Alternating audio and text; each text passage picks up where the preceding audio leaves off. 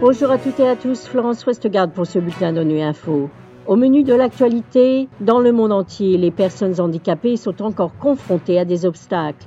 Madagascar est engagé dans la lutte contre les inégalités et la promotion de la justice sociale. Enfin, en République centrafricaine, l'ONU porte assistance aux 3000 réfugiés tchadiens arrivés au nord-ouest du pays.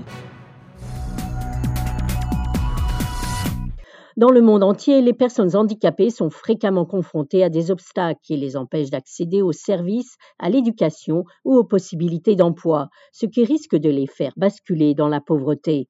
Selon la ministre déléguée chargée des personnes handicapées de la France, Geneviève Dariussec, qui participe actuellement à la conférence de la Convention relative aux droits des personnes handicapées au siège de l'ONU à New York, une image faussée des personnes en situation d'handicap persiste dans notre société.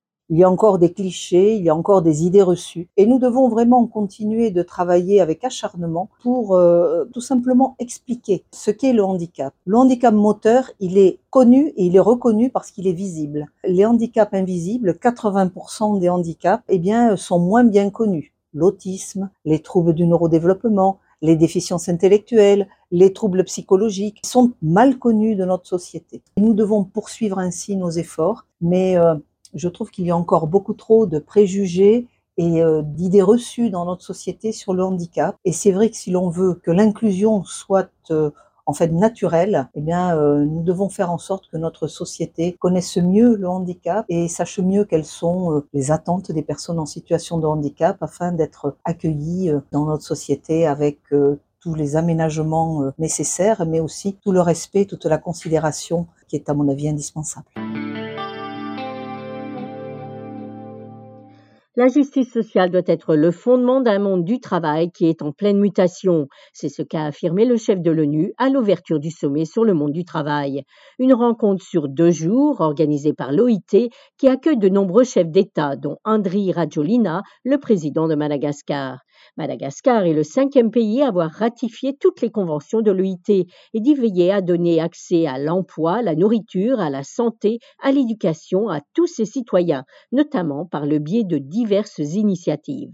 On écoute André Rajolina. Dans le domaine de l'économie verte, nous avons aussi créé le programme Titre vert qui consiste à octroyer une parcelle de 1 hectare de terrain aux jeunes agriculteurs. Ce titre comprend une étable et une vache laitière pour l'élevage, du matériel agricole et un système d'irrigation goutte à goutte pour leur surface de culture. Cela pour leur assurer un revenu confortable. Dans le domaine de l'économie bleue, avec nos 5600 km de côte et plus de 3 millions de Malagas, soit 15% de la population vivant des revenus de la mer, il nous est indispensable d'accélérer la création d'emplois décents, moteur d'une croissance durable. Enfin, dans le domaine de l'économie digitale, la connectivité lève les frontières, augmente la productivité et favorise ainsi la création d'emplois, valorisant ainsi l'entrepreneuriat. Le numérique est un moyen de changer le paradigme pour une croissance rapide et inclusive.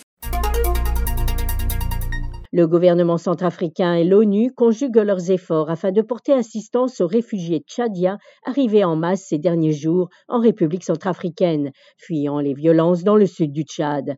Le représentant du HCR pour la RCA, Fafa Olivier Atiza, souligne que l'assistance est portée aux demandeurs d'asile tchadiens actuellement à Bedaka, mais aussi à la population qui les accueille. La population de celle de Bedaka s'élève autour de 3000 environ. Donc elles sont réparties dans plusieurs localités de long de la frontière avec le Tchad. C'est une intervention de plusieurs agences. Il y a le HCR qui prend le leadership de la coordination, mais les interventions de toutes les agences du système des Nations Unies sont nécessaires et aussi de toute la communauté humanitaire. Nous savons très bien que la population centrafricaine qui accueille déjà ces personnes réfugiées est déjà euh, assez meurtrie en termes de besoins, en termes d'insuffisance, en termes de développement. Et c'est pour cela que nous devons renforcer la résilience de ces populations d'accueil et en même temps permettre à la population réfugiée d'être des producteurs euh, plutôt que des demandeurs continuels. Donc nous allons essayer d'améliorer la capacité des réfugiés qui sont là, leur permettre aussi de contribuer à l'économie locale.